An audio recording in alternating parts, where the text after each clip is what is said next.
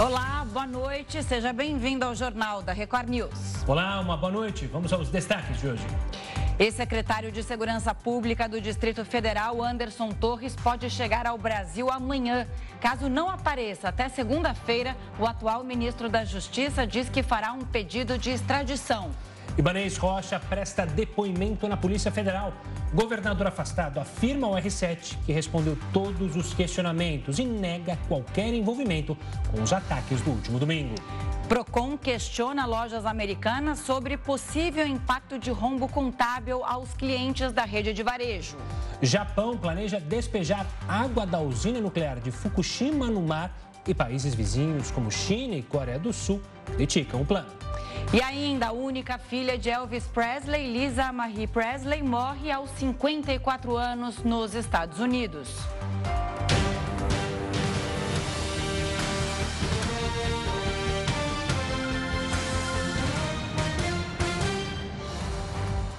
A Polícia Federal tenta identificar os agentes do Gabinete de Segurança Institucional suspeitos de facilitar o acesso de vândalos ao Palácio do Planalto no último domingo. O órgão é responsável pela assistência ao presidente da República.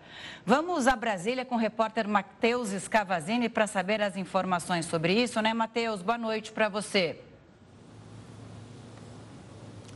Boa noite, Camila, Gustavo, boa noite a todos. Ah, imagens vão ser usadas da invasão, vão ser usadas para tentar identificar, então, os agentes do GSI que teriam facilitado a entrada desses vândalos aos prédios públicos. Já existe, inclusive, um inquérito aberto que investiga de forma mais ampla as invasões do último domingo, incluindo ações e omissões de autoridades que permitiram essa entrada e destruição dos prédios públicos. Inclusive, militares devem ser ouvidos. Imagens devem ser associadas à lista de funcionários que trabalhavam naquele domingo. Integrantes do PT também acreditam que houve omissão por parte do GSI, que já sabia da manifestação e deixou o mesmo efetivo de guardas para fazer a segurança do Palácio do Planalto durante o final de semana. O general Gonçalves Dias, que chefia o Gabinete de Segurança Institucional, chegou a afirmar a militares que a Secretaria de Segurança Pública do Distrito Federal havia feito um esquema de segurança que não dava acesso aos vândalos da esplanada dos ministérios e que o clima era tranquilo, mas, obviamente, isso acabou não acontecendo. Foi dado acesso para esses vândalos é, no final de semana passado para a esplanada dos ministérios e, a partir daí, o controle foi perdido e aconteceu tudo que a gente pôde acompanhar aí ao longo da semana. Camila, Gustavo. Tá certo. Obrigado pelas informações, Matheus. Uma ótima noite, um ótimo final de semana. o ministro da Justiça, Flávio Dino, vai pedir a extradição de Anderson Torres, caso ele não se apresente até segunda-feira. Anderson Torres teve a prisão decretada após acusações de omissão diante dos atos de vandalismo em Brasília. A ordem foi dada pelo ministro do STF, Alexandre de Moraes, que atendeu um pedido da Advocacia Geral da União. O ex-secretário de Segurança Pública do Distrito Federal está de férias nos Estados Unidos desde o início de janeiro. O governador afastado Ibanês Rocha afirmou que Torres estava no comando da Secretaria de Segurança no dia do ataque e viajou viajou sem autorização. Hoje, o atual ministro da Justiça, Flávio Dino, afirmou que caso Anderson Torres não se apresente à Justiça até segunda-feira, o governo brasileiro pedirá a extradição dele. Vale lembrar que durante a busca e apreensão realizada na casa de Torres, uma minuta de um decreto que tentaria mudar o resultado das eleições de 2022 foi encontrada por agentes da polícia. Para entender esse possível processo de extradição, conversamos agora com o Gustavo Mônaco, professor de Direito Internacional da USP. Professor, bem-vindo ao Jornal da Record News, ótima noite para você. Queria que você explicasse quais são os passos para se pedir a extradição e para que de fato ela aconteça. Bom, muito boa noite, Camila, boa noite, Gustavo, boa noite a todos os ouvintes e é, a toda a assistência. O processo de extradição é um processo regulamentado por tratados internacionais. Né? É preciso que haja reciprocidade entre os dois países e, nesse caso, Estados Unidos e Brasil possuem um tratado. Ele é um mecanismo, é, o mecanismo extradicional, para que nós consigamos trazer para o judiciário é, pessoas que estão sendo investigadas ou que já foram condenadas para que elas possam cumprir a pena.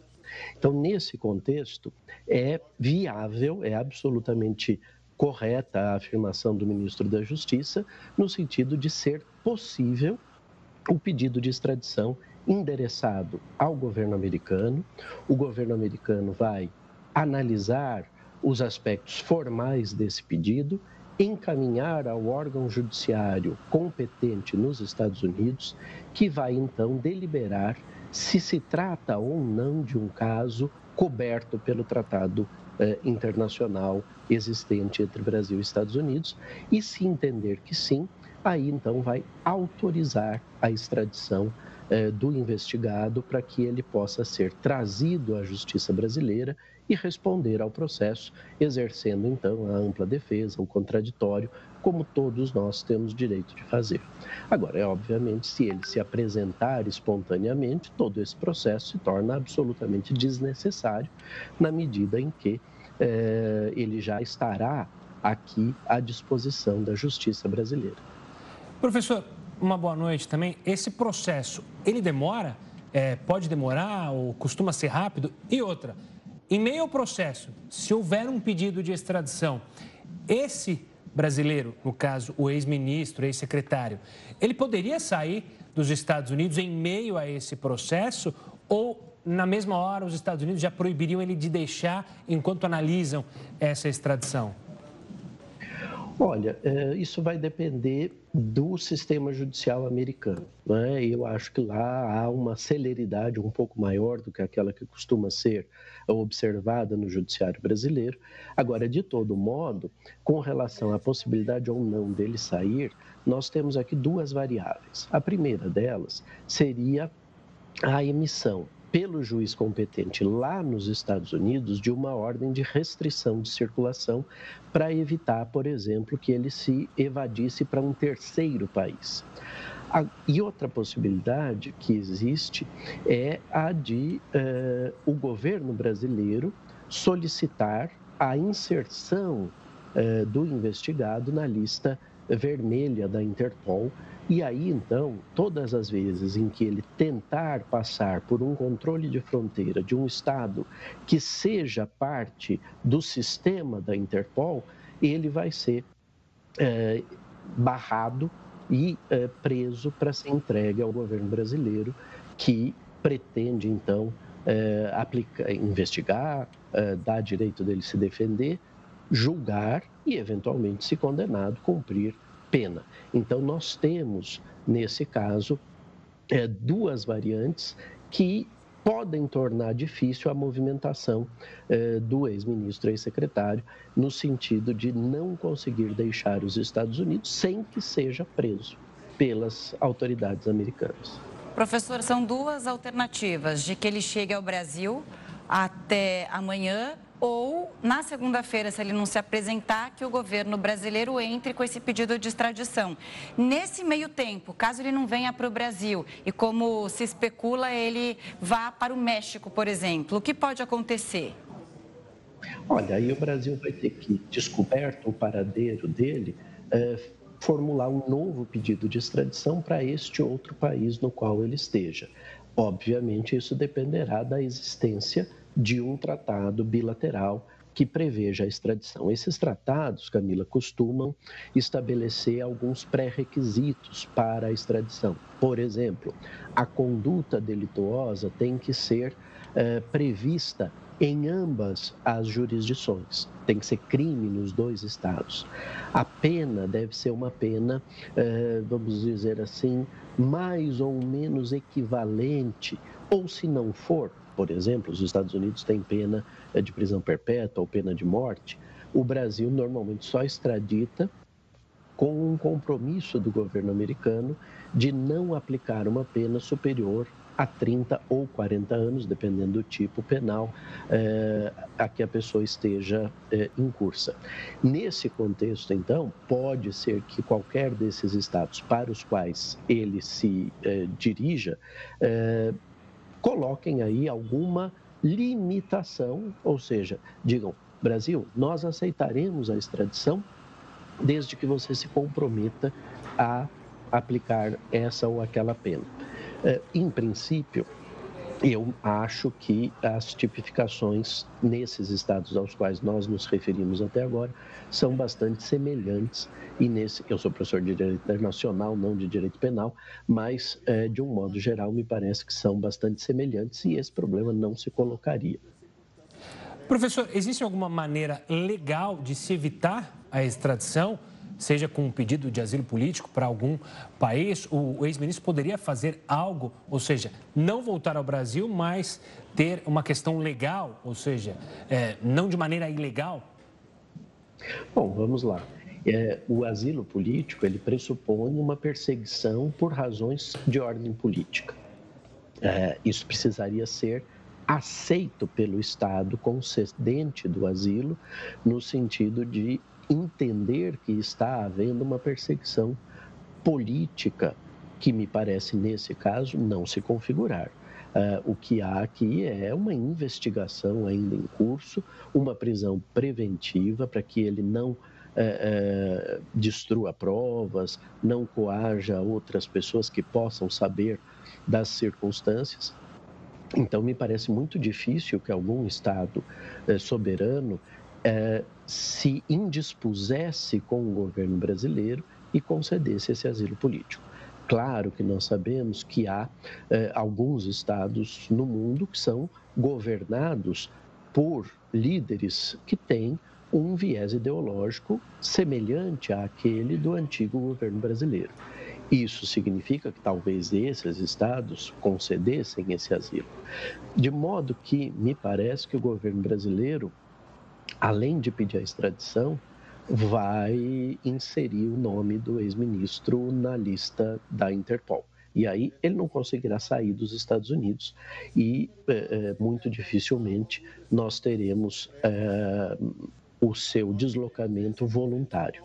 Quer dizer, ele, ele disse que iria se entregar, o governo é, disse então vamos aguardar alguns dias, agora puseram um prazo. Até segunda-feira se ele se, se ele se apresentar, se ele vier de livre e espontânea vontade, ele vai ser é, recepcionado pelas autoridades e preso. Se ele não vier depois disso, a extradição é o caminho, mas eu, se fosse o ministro da Justiça, também é, solicitaria, a, e talvez até desde logo, a inserção do nome é, do ex-ministro na lista vermelha da Interpol. Tá certo. Professor, obrigado pela participação aqui conosco e ajudando a explicar essa situação que vive o ex-ministro da Justiça e ex-secretário do Distrito Federal. Um forte abraço e até uma próxima. Um abraço, fico sempre à disposição. Boa noite. Ainda sobre essa seara, o governador afastado do Distrito Federal, Ibanez Rocha, prestou depoimento hoje na sede da Polícia Federal. E ele também é investigado por conta da falha na segurança durante os atos de vandalismo no último domingo. Ibanês chegou à sede da Polícia Federal às 11 horas da manhã, acompanhado por dois advogados e preferiu não falar com os jornalistas. Segundo a defesa do governador afastado, o depoimento foi feito de forma espontânea. Isso porque ele optou por se antecipar e se apresentar à PF antes de ser convocado. Em declarações dadas de forma exclusiva ao portal R7, Ibanês garantiu ter respondido a todas as perguntas. Além disso, afirmou que não teve qualquer envolvimento nos atos de vandalismo do último domingo, seja por ação ou omissão. Durante o depoimento, que durou quase três horas, o governador explicou que acompanhava as manifestações pela televisão e por mensagens de celular com policiais que faziam a segurança. Quando começou o conflito, ele imediatamente pediu para colocar tudo na rua.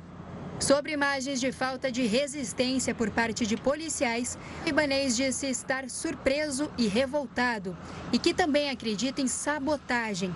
O governador afastado ainda alegou ter recebido informações incorretas sobre as ações de segurança na esplanada dos ministérios.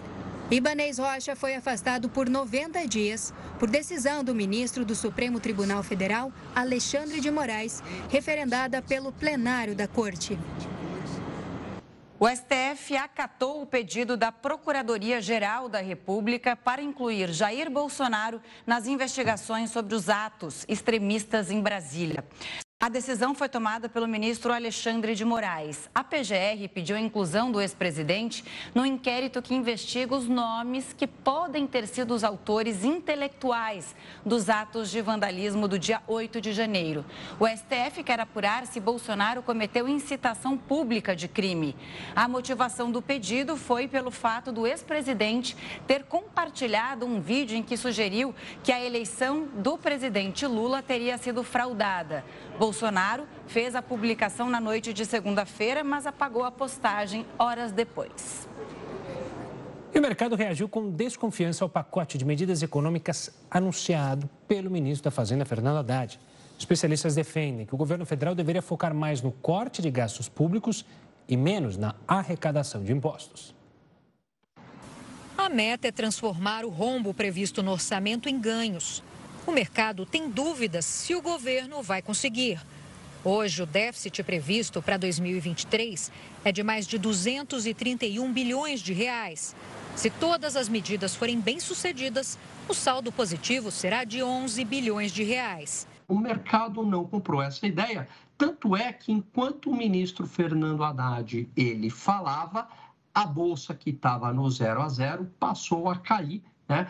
Em torno ali de menos 0,60%. Então, o mercado não comprou essa ideia de que o déficit primário vai se tornar um superávit primário. Especialistas criticam Haddad por ter focado muito mais no aumento da arrecadação de impostos e menos no corte de despesas públicas. Para este advogado tributarista, as medidas são superficiais. Eu acho que falta para o governo ainda parar, entender a dimensão, talvez, das despesas que, o, que, que teria um pouco mais de espaço para cortar no orçamento. Uh, e aí o, a impressão que passa é que buscou-se alguma coisa para mostrar realmente para o mercado, mostrar para a população que o governo está trabalhando. Ele ainda alerta que a mudança na forma de calcular o PiscoFins, tributo pago pelas empresas, deve impactar as famílias. Na prática, impostos maiores vão tornar os produtos mais caros. PIS e COFINS são tributos sobre consumo que vão acabar sendo repassados nos preços praticados pelas empresas. Então, quem acaba pagando a conta desse aumento são efetivamente os consumidores que vão adquirir aqueles produtos que tiveram ali um incremento na carga tributária. Este tributarista critica a volta do voto de qualidade no Conselho Administrativo de Recursos Fiscais, o CARF. O Conselho julga, em segunda instância, os processos sobre impostos que envolvem o governo. O voto de qualidade é uma espécie de voto de desempate que poderá ser dado pelos representantes da Fazenda. Na prática, fica mais difícil para uma empresa derrotar o governo nesse tipo de assunto. A mudança de regra cria insegurança jurídica. Eu acho que a alteração do voto de qualidade no CARF é puramente arrecadatória e adota uma solução que, embora não seja inconstitucional, também não é boa é, já se mostrou no passado como ineficaz. A Confederação Nacional da Indústria cobrou ainda a realização da reforma tributária. Em um comunicado, disse esperar que o governo trate com a devida urgência e prioridade os demais pilares de sua agenda econômica. A Federação das Indústrias do Estado de São Paulo também reforçou ontem que a reforma tributária é necessária. Apesar das críticas, o entendimento é que a equipe econômica foi rápida em apresentar um pacote para resolver o déficit. Hoje, Fernando Haddad esteve no escritório do Ministério da Fazenda em São Paulo para se encontrar com outros integrantes do governo, economistas e diretores de instituições financeiras. O conteúdo da reunião não foi divulgado. O PROCON questiona a americana sobre um possível impacto de rombo contábil aos clientes.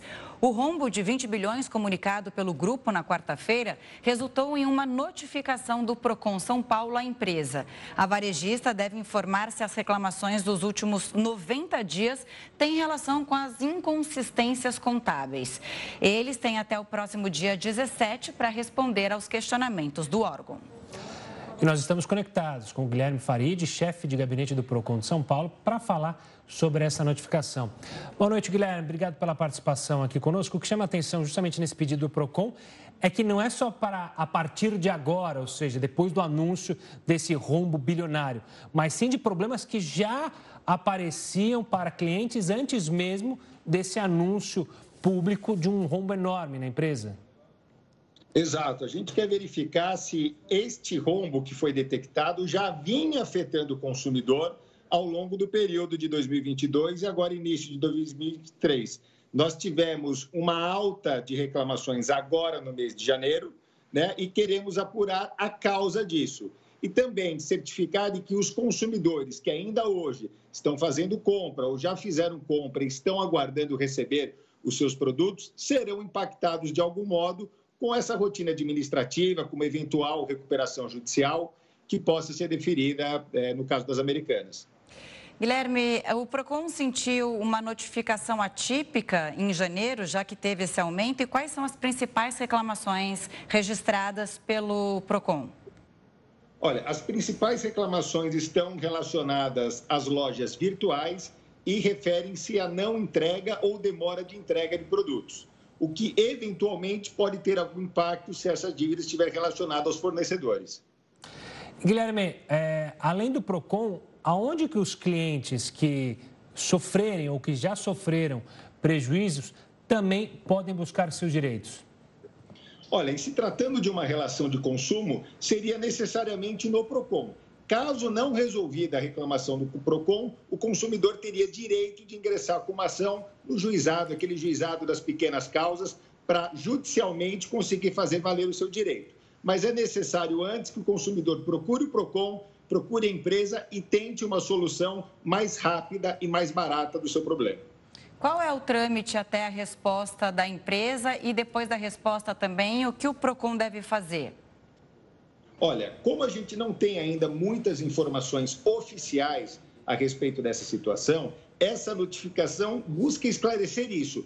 Quais impactos a empresa imagina que isso pode ocasionar aos clientes? E depois que a gente tiver esta resposta, faremos uma análise e eventualmente exigiremos da empresa um plano de conformidade para que nenhum consumidor saia lesado porque em várias vertentes isso pode impactar o consumidor. Aquele que espera uma compra, aquele que já recebeu o seu produto e quer exercer o direito de arrependimento, aquele que teve um produto com vício e quer exercer a garantia, e até mesmo aquele que faz o pagamento do carnê, né, que necessariamente necessita ser pago dentro do estabelecimento da empresa, que a gente não sabe se vai manter as portas abertas ou não. E como funciona esse plano de conformidade? Isso é rápido de ser feito? Ou seja, a empresa, é, a partir do momento que há comunicação com o PROCON, isso é apresentado de maneira célere ou ainda é preciso mandar esse plano para vocês, vocês aprovarem e aí ele ser colocado em prática? Funciona da seguinte modo: a empresa encaminha esses esclarecimentos iniciais, Após a análise dos técnicos, dos especialistas de proteção e defesa do consumidor, a gente avalia a possibilidade já imediata de garantir ao consumidor uma série de direitos, exigindo da empresa a adoção de determinadas posturas. Agora, caso essa resposta ela venha incompleta, nós convocaremos Americanas presencialmente, através de seus representantes, para entender melhor a situação e, na sequência, recomendar a adoção de determinadas posturas para que os direitos do consumidor não sejam prejudicados. Guilherme, agora já há um caso parecido com o que aconteceu na Americanas, algo que o Procon teve que atuar nesse sentido. E quem quiser fazer uma reclamação a partir do que você está dizendo agora para gente, como procura o Procon? Vamos fazer um servição aqui para facilitar é, para quem nos assiste nesse momento. Olha, eu não me recordo na história recente, pelo menos do PROCON, de um caso parecido. Né? Tivemos outras situações que avolumaram uma quantidade de reclamações importantes, mas não por esta causa específica é, das americanas. Agora, o consumidor que desejar procurar o PROCON pode fazer isso via internet, sem sair de casa, acessando o site www.procon.sp.gov.br ou aqueles que tiverem dificuldade com a tecnologia, podem procurar os postos de atendimento do Poupa Tempo Sé, Santo Amaro e Itaquera.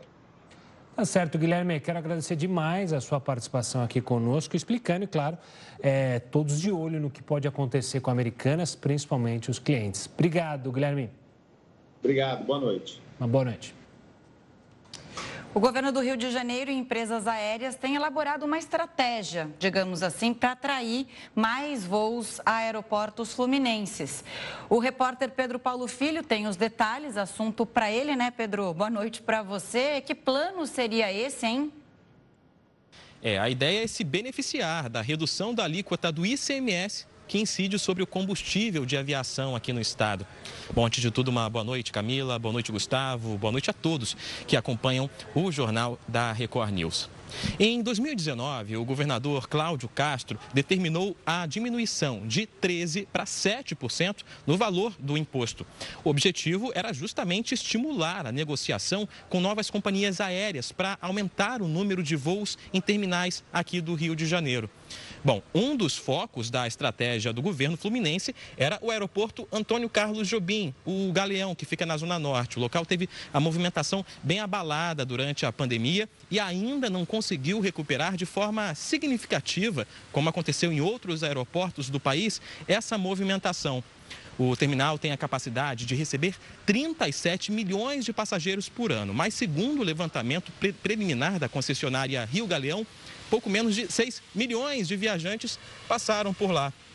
Além de perder voos para outros aeroportos internacionais, como os de Guarulhos, Brasília e Campinas, o Galeão ainda concorre com o Santos Dumont, também aqui na capital fluminense, mais especificamente no centro. Em 2013, o aeroporto foi concedido, a gente lembra, à iniciativa privada, mas a concessionária devolveu a gestão do local ao governo federal no ano passado, justamente por causa dos prejuízos. E a previsão é de que haja uma nova licitação nesse ano. O Estado quer que a nova concessão seja feita junto ao Santos Dumont, justamente para que os terminais sejam complementares e não concorrentes. O atual governo ainda não se manifestou sobre esse tema. A nova ministra do Turismo, Daniela Carneiro, propôs trabalhar em parceria com Márcio França, que é o ministro dos Portos e Aeroportos, para discutir ações de fortalecimento do Galeão. A gente volta com vocês. Obrigado, Pedro. A nova lei de política nacional de educação digital foi sancionada nesta sexta-feira pelo presidente Luiz Inácio Lula da Silva. Aprovado pelo Congresso no ano passado, o texto foi sancionado e já está publicada no Diário Oficial da União. O projeto teve origem na Câmara dos Deputados no primeiro ano de pandemia de Covid-19, em um momento em que a educação foi mais impactada pelas tecnologias digitais, já que as escolas estavam fechadas. O objetivo da Política Nacional de Educação Digital é garantir o acesso a recursos, ferramentas e práticas digitais principalmente para as populações mais vulneráveis. A lei visa articular programas que são trabalhados em municípios, estados, Distrito Federal e União. A PNED vai atuar em quatro eixos, cada um com ações específicas: inclusão digital, educação digital escolar, capacitação e especialização digital, além de pesquisa e desenvolvimento em tecnologias da informação e comunicação. Os programas serão financiados pela verba prevista na Lei do Orçamento da União, Estados e Municípios, além de doações públicas ou privadas e pelo Fundo de Universalização dos Serviços de Telecomunicações. Três pontos da lei foram vetados a pedido do Ministério da Educação. Um previa a inclusão de educação educação digital no currículo do ensino fundamental e médio. Outro para que os FIES priorizassem programas de imersão de curta duração em técnicas e linguagens computacionais. Por fim, um sobre a definição do que é livro, que está sendo discutido por causa de novos formatos e tecnologias. O Congresso Nacional vai analisar e decidir se mantém ou derruba os vetos.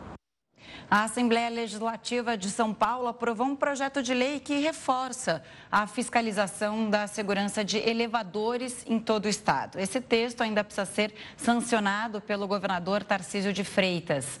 Assunto para o Heródoto Barbeiro, nosso mestre. Heródoto, boa noite para você. Essa regra pode ser estendida para todo o Brasil? Há lei federal? Não há lei federal? Explica tudo para gente. Olha, Camila, não há lei federal. Aliás, não há também leis estaduais. Então a gente pergunta o seguinte: quem é que cuida da segurança dos elevadores das cidades brasileiras? Uma boa parte são as prefeituras municipais. Então, cada cidade tem a sua prefeitura municipal e cuida dos elevadores com esse monte de prédios que a gente está mostrando aí. O que é curioso também, Camila, é o seguinte: é o fato de que nem todas as cidades têm ah, na prefeitura uma lei específica para cuidar de elevador. Agora, é importante? Claro que é importante, sem dúvida alguma. Primeiro, por causa da segurança. Quando eu vi aqui dados de, eh, de acidentes graves de elevadores, eles realmente são raros no Brasil. O último que eu vi, por exemplo, aqui em São Paulo, aconteceu em 2019, quando um elevador caiu e matou quatro pessoas. Mas é um caso raríssimo. A maior parte das vezes, o elevador ele tem problemas por causa da manutenção. Então, quando não há manutenção, a prefeitura tem que cuidar disso para saber se estão mantendo. Algumas prefeituras não cuidam e, por esse motivo, então, a segurança fica muito menor. Agora, pergunta o seguinte: quais são os principais problemas? Geralmente, quando o elevador para fora do andar, que é um negócio perigoso, ou quando as pessoas ficam presas dentro do elevador. E tem gente que sofre de claustrofobia, não pode ficar em lugar fechado. Aí o elevador para, ela não consegue sair nem pela porta de cima nem pela de baixo. E aí é um problema muito grave. O que a prefeitura faz? Tem que chamar o corpo de bombeiro para tirar o pessoal de lá. Então, essa lei que está sendo estabelecida agora e deve ser sancionada pelo governador, ela vai estabelecer as regras para que as pessoas, e principalmente os síndicos do prédio, sejam responsáveis por um relatório anual que ele vai ter que entregar. E esse relatório anual, então, vai dizer se aqueles elevadores estão ou não com manutenção correta. Por que razão? Porque às vezes a pessoa tomada pelo pânico, o elevador parou num lugar ou outro, a pessoa quer sair de qualquer jeito. É um perigo terrível. Então, a primeira regra é o seguinte: a pessoa não deve sair de lá. Já há casos de pessoas, por exemplo, que tiveram ou braço ou pernas amputadas, que tentaram sair do elevador, o elevador voltou a funcionar e a pessoa então ficou presa, ficou pressionada ou muitas vezes perdeu um braço, uma perna entre um andar e outro. Então, essa lei ela é muito importante ela deveria ser é, também copiada por outros estados. E como você falou no começo, não tem lei federal. Talvez fosse bom, fica aí uma sugestão aos nossos representantes do Congresso Nacional, para a gente ter uma lei que estabelecesse essa preocupação em todo o país. Agora, tem aumentado esses, esses acidentes? Tem. Por que razão? Porque com essa história de pandemia, muita gente perdeu o poder de compra. Então, o que acontece? O condomínio, você tem que baixar o preço de algum jeito que às vezes a pessoa não consegue pagar. Então, muitas vezes, o que faz o condomínio? Em vez de fazer uma inspeção mensal, que é obrigatório, essa inspeção passa a ser bimestral ou trimestral, colocando em risco, portanto, a vida das pessoas. Então, essa lei é importante e ela diz respeito à segurança e a gente espera que isso vá para outras regiões do país. Agora, tem um detalhe que eu queria perguntar para vocês. Vocês dois, o Gustavo e você, vocês usaram o elevador hoje? Eu usei. Hoje? É, é hoje. Eu não usei. É, é, que ele mora em casa agora, né? Mas eu ah, moro em, em apartamento também. Usei sim. Pois é, eu também usei o elevador três vezes. Sabe uma coisa que é interessante? Sabe quantas pessoas são transportadas por elevador na cidade de São Paulo? Quantas? Estive vendo aqui um dado. 22 milhões de pessoas. Olha só. É 10 vezes mais do que carrega a frota de ônibus da cidade de São Paulo. Olha. A frota de ônibus aqui carrega diariamente mais ou menos 2 milhões e 100 mil pessoas. Elevador carrega 10 vezes mais. Você tem, numa cidade como São Paulo, uns 1.200, 1.300 ônibus funcionando. Agora, elevadores, você tem 80 mil elevadores. Quer dizer, é muito elevador. Claro, é um setor interessante para as empresas que fazem manutenção, porque 80 mil você vê que tem muita, é, muita disponibilidade. Mas algumas empresas elas não têm um engenheiro qualificado, elas não têm uma licença técnica e muitas vezes, por ser mais barato, o síndico vai e contrata uma empresa como essa. Então, agora, a lei estabelece também o seguinte: que a empresa, para poder fiscalizar elevador e dar uma assistência e manter a segurança das pessoas, ela precisa ter uma série de requisitos. Entre elas, por exemplo, ter no seu quadro um engenheiro mecânico, que é uma pessoa que pode socorrer se porventura o elevador causar problema. Agora, eu estava vendo aqui no, no rol de transporte públicos de uma cidade como São Paulo e outras grandes cidades do Brasil. O primeiro transporte é o subtrilho, metrô e trem. O segundo transporte é elevador. Só em terceiro lugar que vem o ônibus, como mostrei lá para baixo. Então, por aí a gente tem importância de, uma, de um acessório de prédios e condomínios, né, em geral, que a gente nem sempre lembra que ele é um transporte coletivo. E ele é um transporte coletivo. Raramente, a não ser em uma outra uh, residência, você desce sozinho no elevador. Geralmente, ou você desce acompanhado. Agora, você pega, por exemplo, um prédio comercial. Geralmente, quando você sobe, você sobe com 5, 6, 7, até 8 pessoas no mesmo elevador. Então, por esse motivo, a lei é bem-vinda, o projeto é bem-vindo, e vamos dizer que com isso melhora, né, melhora a segurança. Detalhe, atenção, senhores síndicos, qualquer problema nesta área, a responsabilidade civil e criminal pode ser do síndico do prédio. Bom ponto, né? O Cezinha, nosso editor-chefe, falou aqui para a gente, olha só, HB, ainda para complementar esses números. População do estado de São Paulo, 44 milhões de pessoas. Então, é como se metade da população do estado né, fosse transportada todos os dias por elevador. É por isso que é mais do que necessário ter uma legislação e fiscalização também. E, né? eu, dou, e eu tenho uma, uma ideia para essa legislação. Já que a gente está na sexta-feira, vou deixar o tema mais leve. Sexta-feira 13, calma. Pra proibir. Ah, mas você também, eu quero tentar deixar o assunto mais leve. A Camila quer puxar para o lado pesado. É sexta-feira 13. É, eu não acredito em superstição, mas vamos seguindo.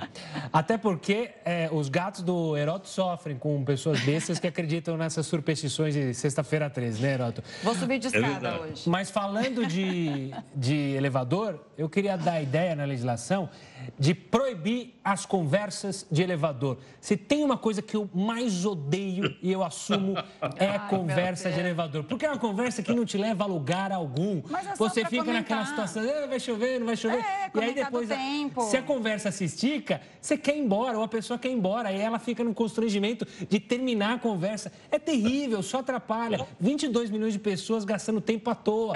Tem que fazer a cidade, o estado crescer. Então, eu sou totalmente contra as conversas de elevador. Que mal-humorado, mal Ainda bem que ele foi morar em casa. Eu gosto de entrar e falar, não, tudo bem, nossa, é, esfriou, não. né? Eu sou dessas, eu confesso. Agora, e muitas vezes também as pessoas seguram o elevador. Aí, atrapalha. Fica na porta, o elevador não fecha, não sobe, não desce, a turma fica batendo papo ali. Exato. Então, isso, é, isso é uma coisa... Que... E outro detalhe interessante. Ah, ah. Eu não sei no prédio de vocês, mas, por exemplo, aqui onde eu moro, tem câmera de vídeo no elevador. Tem, o meu também. Então, e o pessoal da portaria está olhando lá o elevador. Aliás, a gente vê que muitas vezes, né, até acontecimentos lamentáveis, como agressões, por exemplo, que ocorrem em elevador, são registradas e isso acaba transformando num, vamos assim, numa, numa pressuposição para você poder abrir uma investigação policial se porventura acontecer uma, um roubo, um assalto ou uma agressão entre uma pessoa e outra. Então, é. por incrível que pareça, a gente não dá muito valor para o elevador.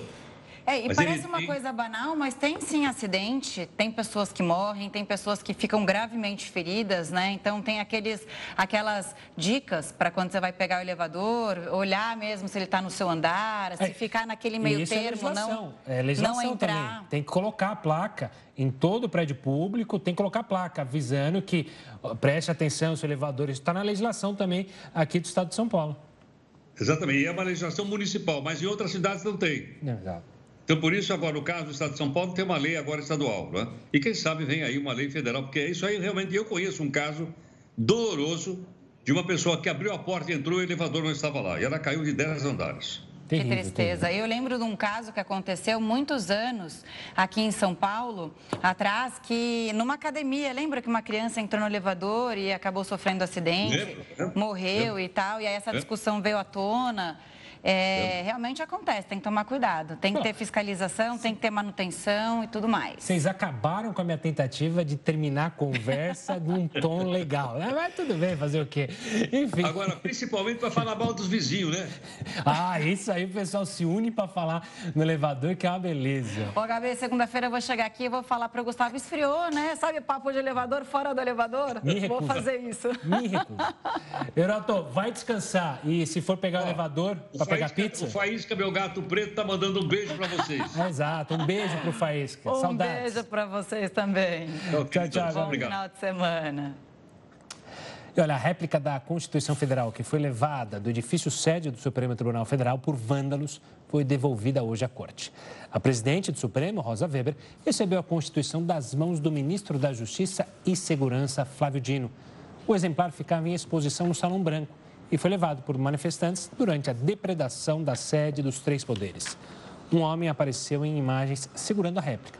Ainda no domingo, o Supremo informou que não se tratava do original da Constituição, que estava seguro em outro local. Organização Mundial da Saúde reduz o tempo de isolamento recomendado para pacientes com Covid. O Jornal da Record News volta com essa e outras notícias. Já já, fique com a gente. Jornal da Record News de volta e a Organização Mundial da Saúde reduziu o tempo de isolamento recomendado para pacientes com Covid-19.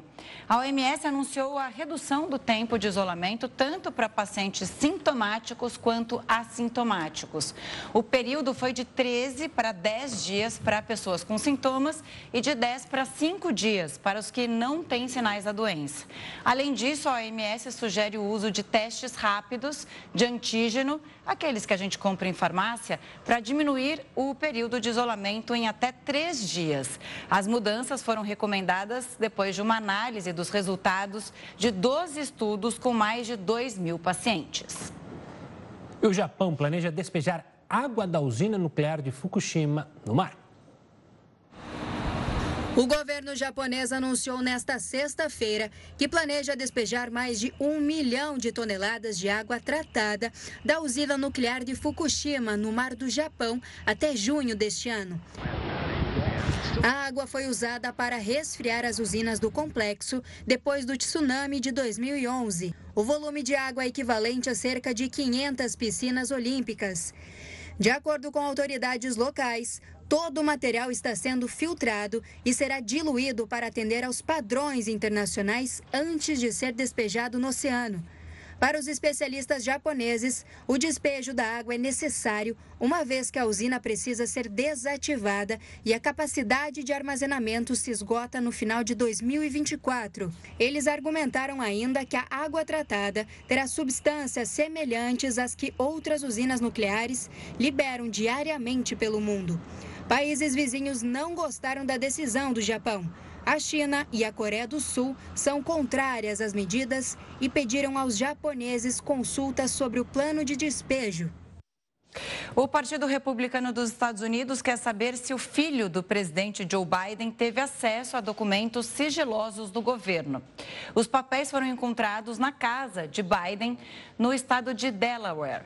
Em uma carta enviada à Casa Branca, o deputado do partido da oposição disse que o endereço estava cadastrado na carteira de habilitação do filho do presidente, o Hunter Biden, até 2018. O congressista afirmou que o fato é preocupante. Hunter já foi acusado de se aproveitar do cargo do pai para benefício próprio enquanto trabalhava para uma empresa de gás ucraniana. E o diesel recuou 0,64% nos postos nos primeiros 12 dias de janeiro. O preço médio do combustível nos postos manteve em janeiro a tendência de queda já observada em dezembro. O litro do diesel foi para R$ 6,79. O recuo dos preços neste início de ano ocorre depois que o governo decidiu prorrogar a isenção de piscofins sobre o combustível até o fim de 2023, ampliando uma decisão tomada pelo governo anterior. O objetivo da medida é reduzir a inflação. A OTAN confirma o envio de aviões para a Romênia para monitorar aeronaves russas. O Jornal da Record News volta já já. O deputado federal Marcelo Freixo foi confirmado como presidente da Agência Brasileira de Promoção Internacional do Turismo, a Embratur.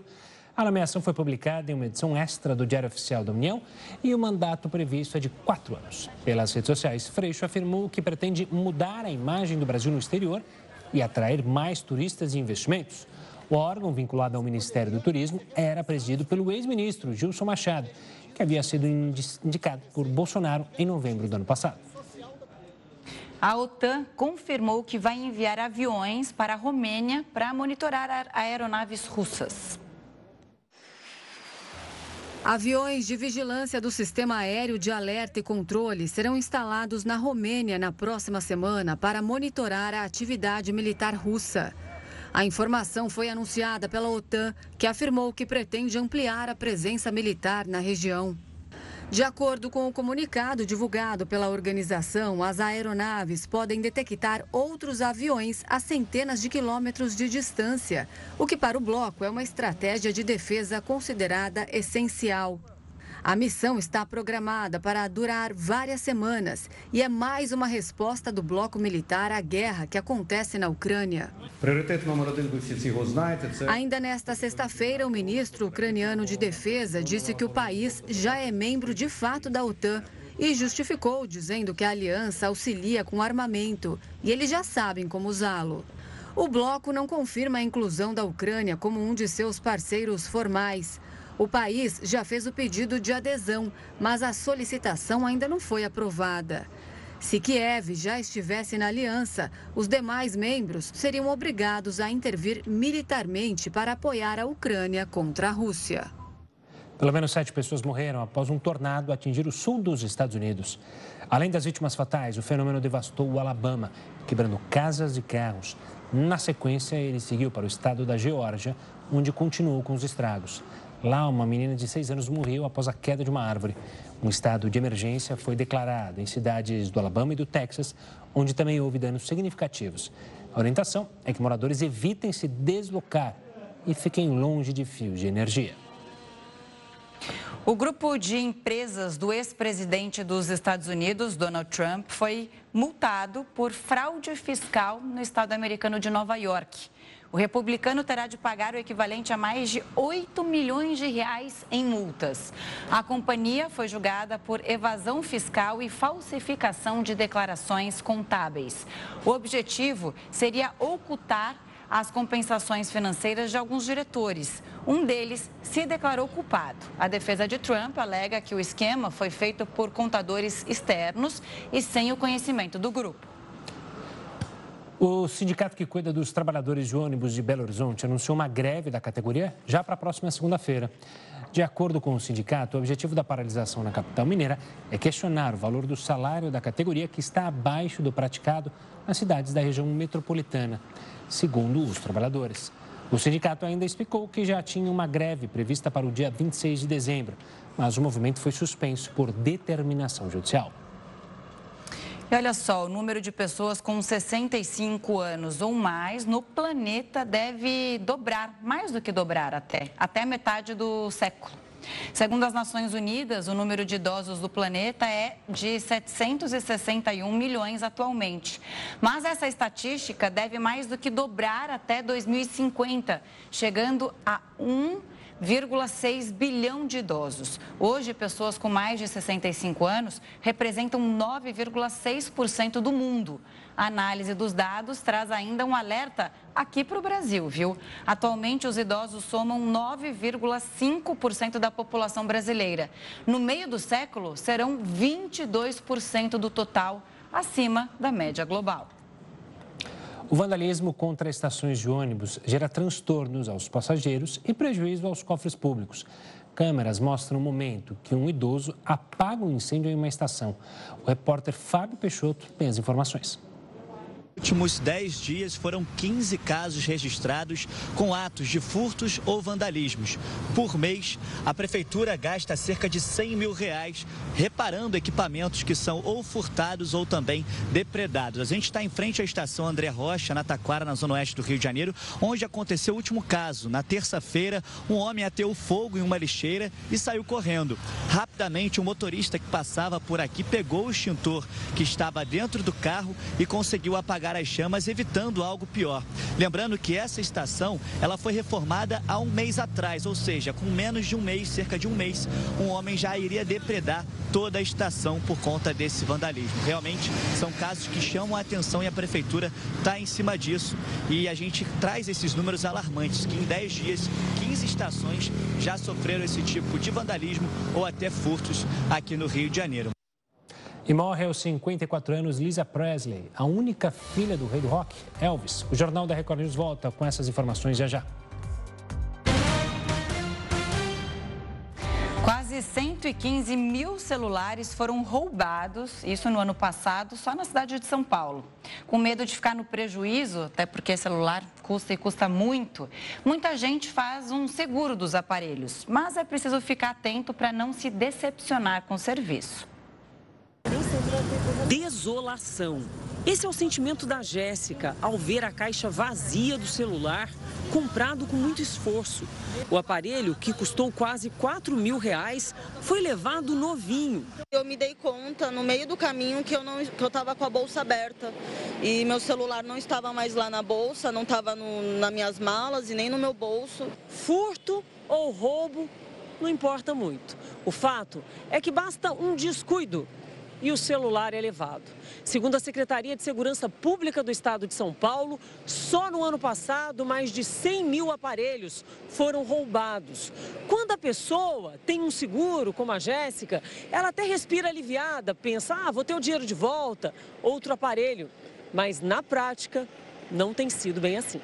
Convencida pelos vendedores da loja onde comprou o celular, Jéssica pagou quase R$ 1.100 a mais para ter uma cobertura completa contra roubo, furto e queda. A mãe de Jéssica acompanha essa história ao lado da filha. Eu vejo o sacrifício da minha filha para conseguir conquistar as coisas dela, fazer tudo direitinho sabe? E as pessoas, para mim, estão agindo de má fé. No ano passado, o Procon de São Paulo recebeu cerca de 400 reclamações de consumidores que não conseguiram receber o dinheiro do seguro do aparelho.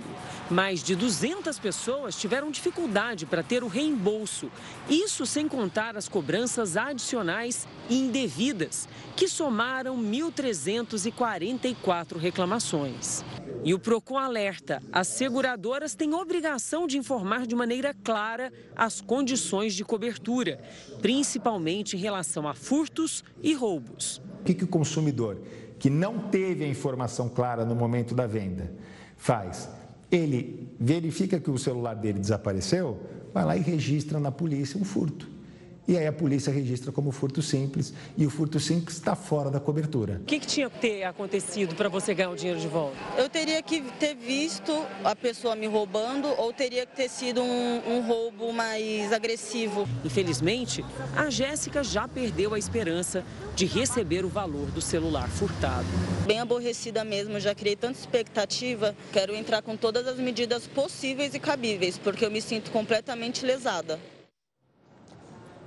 Lisa Presley, a única filha de Elvis Presley, morreu aos 54 anos. Ela teve uma vida marcada por divórcios e a morte do filho. A cantora e compositora Alissa Marie Presley morreu nesta quinta-feira após sofrer uma parada cardíaca na região de Los Angeles, nos Estados Unidos. Lisa Marie já nasceu como celebridade no dia 1 de fevereiro de 1968. Ela foi a única filha da lenda do rock Elvis Presley. Ela tinha apenas 9 anos quando Elvis morreu, em agosto de 1977.